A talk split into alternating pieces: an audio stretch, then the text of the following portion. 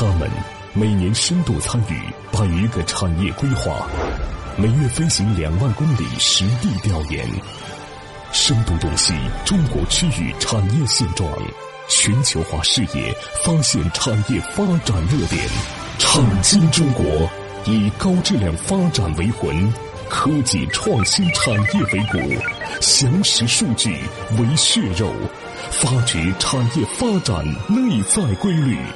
创新中国与趋势同行。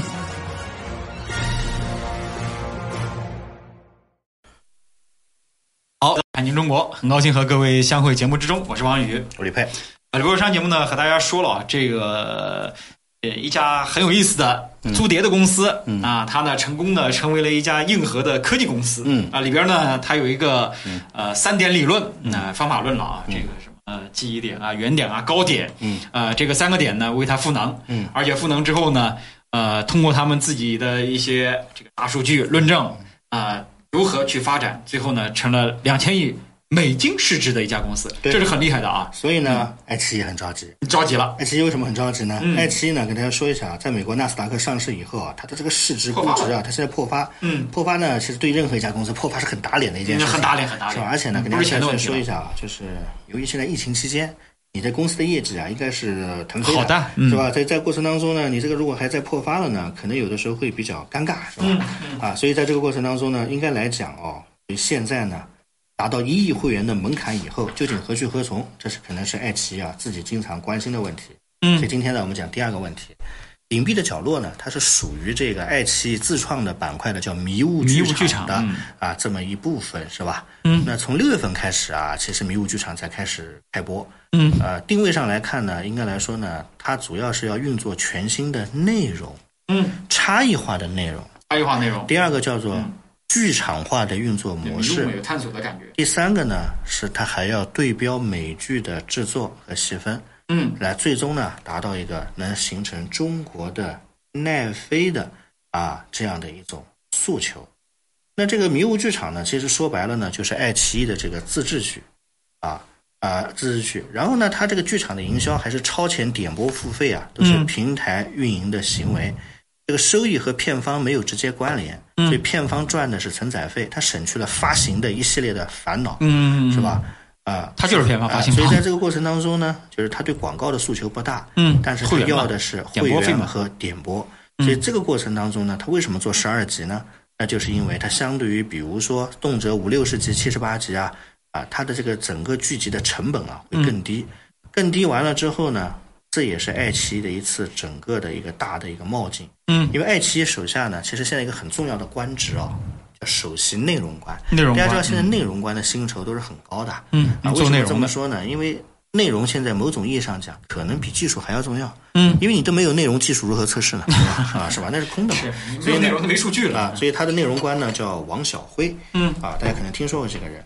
就王晓辉在二零一八年的时候啊，明确提出一个概念，说爱奇艺未来如果想要有一个进一步的一个发展啊，啊，他就要打造短剧集的这个时代。嗯，短剧集，快短剧集时代之后，它的目标是什么呢？它的目标啊，就是爱奇艺将在未来的一段时间里边啊，它可能要投入大概两百个亿左右，去专攻什么呢？去专攻啊这样的一些啊内容的一系列的这个创造。嗯所以呢，他推出这个平台呢，要探索悬疑的短剧，因为悬疑长剧看得太累了。太累了，啊，长剧适合爱情的、对。历史的、肥皂的，对吧？全全家欢的，那所以呢短剧所以呢，他要模仿奈飞，通过优质内容吸引观众付费，再通过吸引会员，达到会员效益远大于广告效益的这样的一种逻辑。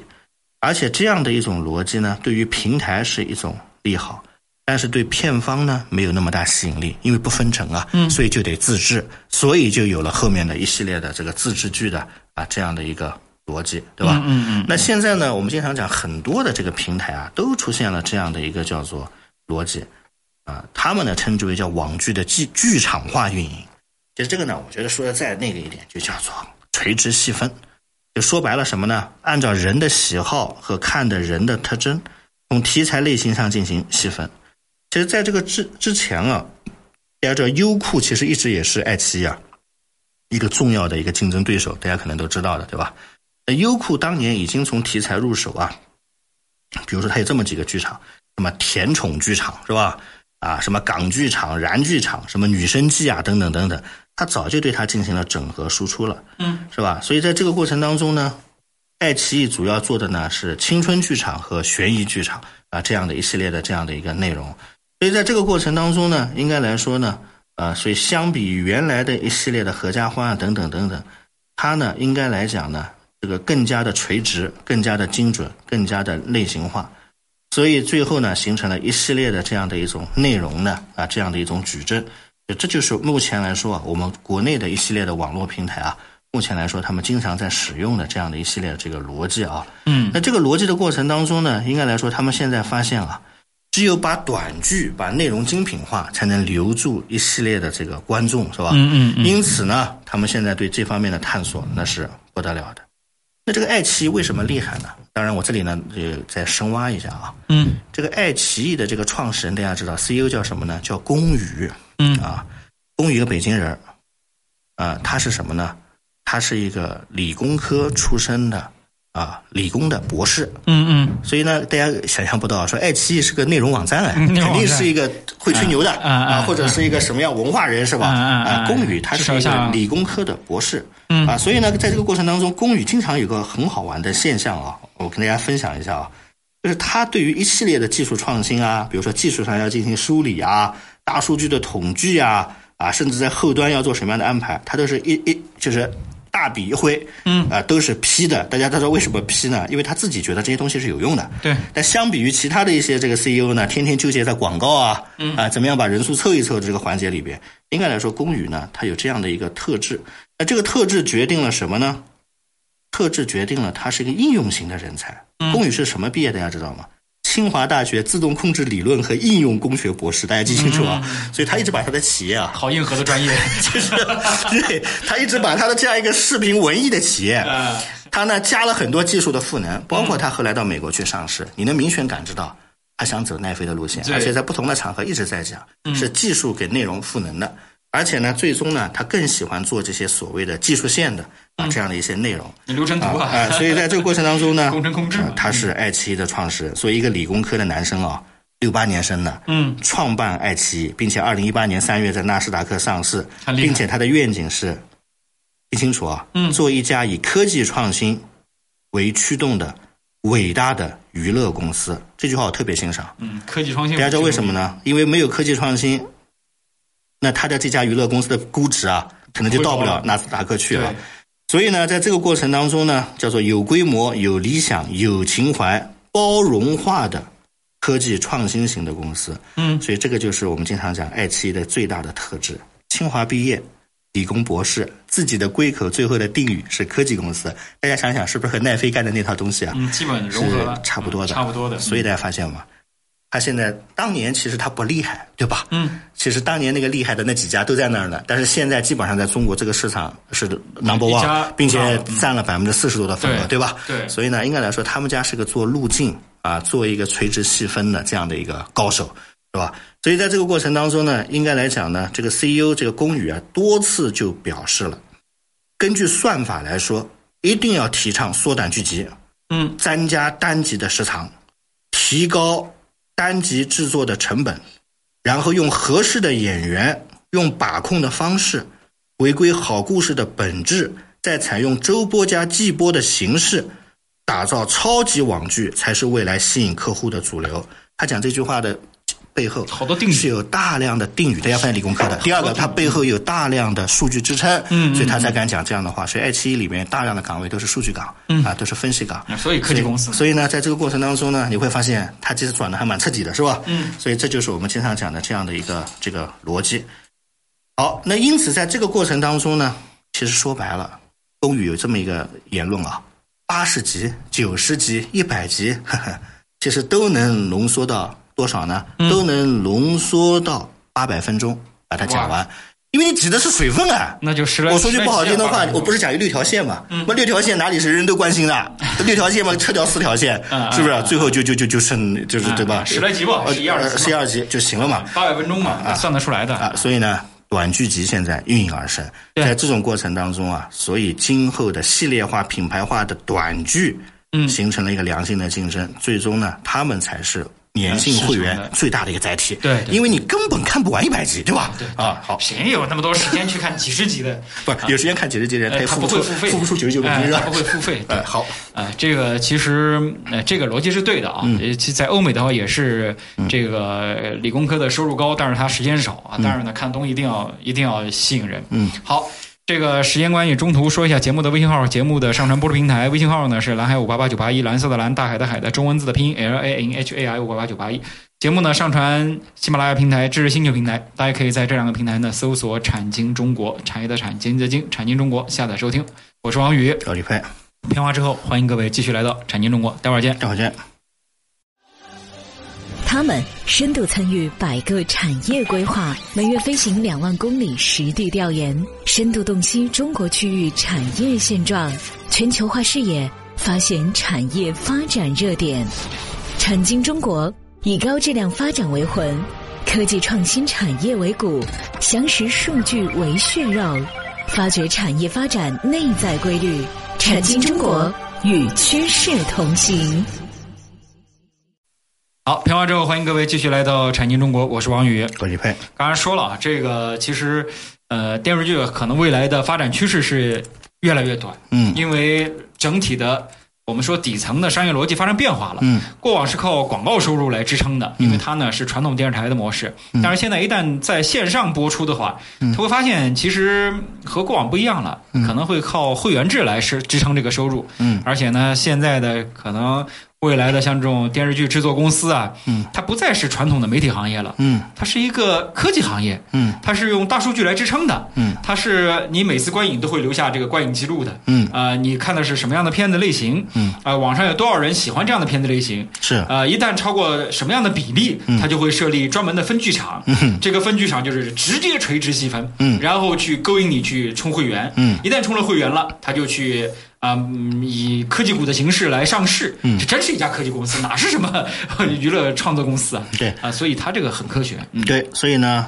这个刚才讲到这个，我们经常讲王小军也好啊或者龚宇也好，他们呢花了一年多时间，嗯觉得短剧集、高粘性、会员制，点播制最后呢形成一个叫做冲击的矩阵平台。嗯这个产品矩阵呢，将夯实爱奇艺更进一步的发展。嗯嗯嗯但是问题来了，迷雾剧场大家知道，一共我当时安排了好像有六部剧，嗯，对吧？六部剧，但是好像播完这个第二部以后啊，没了。呃，就没了。所以现在呢，我们今天最后结尾的时候啊，特别有趣儿。哪六部剧？应该叫《十日游戏》，嗯隐秘的角落，嗯后面应该还有《非常目击》。在劫难逃、沉默的真相、致命的愿望，哇，这名字都大大家听这些词儿啊，挺崩溃的啊！一定能引起广电总局的重视。呃广电总局说顿时重视了小子沉默的角落把你放过了啊哦，不是这个叫隐秘的角落落是吧？还想干嘛啊？你下面叫非常目击，你哦目击啥了啊？在劫难逃，你在社会主义国国家逃什么啊？啊！沉默的真相，谁跟你讲你需要沉默？致命的愿望，什么事儿让你这么致命？你还有愿望是吧？所以怎么办呢？啊，怎么办呢？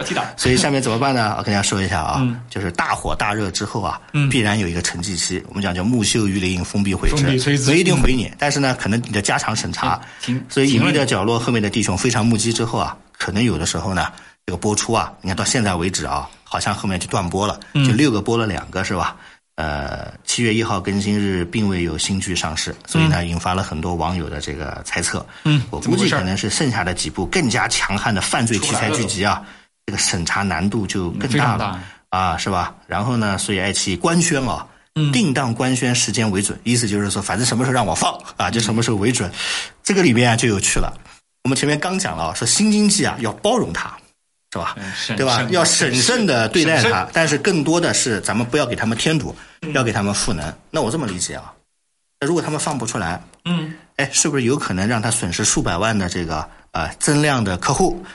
通过点播，他也可以损失数亿的收入。收入那我们的这个机制体制，如果七月一号以后，今天已经到七月这个快快快二十号了，啊，对吧？那你说这个二十天时间，对于一家互联网公司全新的迷雾聚集来说，嗯，那你说它的损失怎么算呢？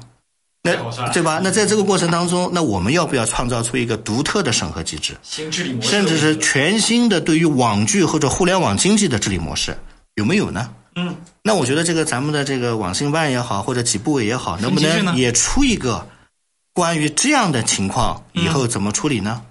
是先审后播，还是说类似这样的情况可以先播播看啊，嗯或者是怎么办呢？所以我觉得有的时候对于爱奇艺来说，这种模糊的监管和审查制度，其实就是影响它进一步发展的一个智库。这个我实话实讲，因为它内容已经拍出来了。这个东西可能和治理模式的滞后有关系。对突然没想到一下子出这么多这种惊悚的片子、悬疑的片子，对，又没有给它定个级。所以呢，在这个过程当中啊，就带来一个全新的思考。嗯，今天咱们结结尾呢，当然带来这样一个疑问，思考。就是爱奇艺的龚宇同志啊，最近坐在家里，肯定觉得我这个这么好的流量，哎呀，后面四步放不出来，再看着这个十五号出台的这个部委出台的支持政策，在一条条找，嗯我估计他想给部委打电话是吧？说哎，你帮个忙，这个符合第几条政策？我开玩笑，我们模拟的啊。但是在这个过程当中怎么办呢？其实他的这个心情过程当中呢嗯，他也肯定在想，就是中国的新经济创新到这种程度了，那我们监管模式是不是要有突破？嗯要有全新的天花板。所以呢，下期节目里边呢，我们聊聊看啊，嗯就是电影或者是影视剧行业，它究竟是什么样的属性？嗯。它究竟是一部商品，一个商品，还是一部弘扬人性的作品，还是弘扬主旋律的传统的这么一个啊传统的这个宣传阵地？物品？嗯。啊？所以我觉得这三品之间啊，可能有的时候啊，我们未来再往未来去，嗯，可能想出现中国的奈飞，可能我们真的要把这三个关系要理清楚，理清楚，否则大量的沉默剧场的聚集啊，可能也会造成积压那这个东西呢，怎么办呢？有什么解决的抓手和方法呢？我们下期节目就从这三品出发，再深入的去聊一聊体制机制，包括未来的这个所谓的审批模式，以及中国网络新经济之间三者之间的关系和要处理的矛盾。有很多朋友说：“哇，你们这个节目再往下做，做到这里去了 啊！”我不管，反正我们还是要该讲的话，还是要讲清楚的。对啊，为什么呢？因为体制机制啊，改革到了深水区以后，嗯。其实要改的是体制机制。是。啊，这个体制机制不改革之后呢，我们的很多创新型的经济啊，它出不来，出不来。啊。所以呢，我们下期节目就围绕三品，记住啊，嗯就是究竟是商品还是作品，还是一个宣传品，嗯我们可能对它要进行一个所谓的啊深入的一个考究。对。所以欢迎大家收看我们的下期节目，啊，收听我们下期节目啊。产经中国。好。啊，其实呢，就是就产业和经济发展的一些新的方向，提出一些新的思路。嗯。呃，毕竟的话，呃，改革深水区其实也是经济发展的一个真空区。嗯为什么呢？它是一个全新的模式，在网上放。呃，去进行细分市场，嗯，你没有具体的一个监管的东西，嗯，呃，其实进入真空区了。那怎么样去分级？怎么样去评定？怎么样去给它划定界限？怎么样去设定它的天花板？嗯，这些事儿都是问题啊。嗯，呃，但是希望能够快一点，因为这种事情处理起来都是瞬息万变的啊。这个时代有的时候等不起。嗯，好，这个时间关系。最后说一下节目的微信号和节目的上传播出平台。嗯，微信号呢是蓝海五八八九八一，蓝色的蓝，大海的海的中文字的拼 L A N H A I 五八八九八一。上传喜马拉雅平台，支持星球平台，大家可以在这两个平台搜索“产经中国”，产业的产，经济的经，产经中国下载收听。我是王宇，我是佩，感谢各位收听，再见。再见。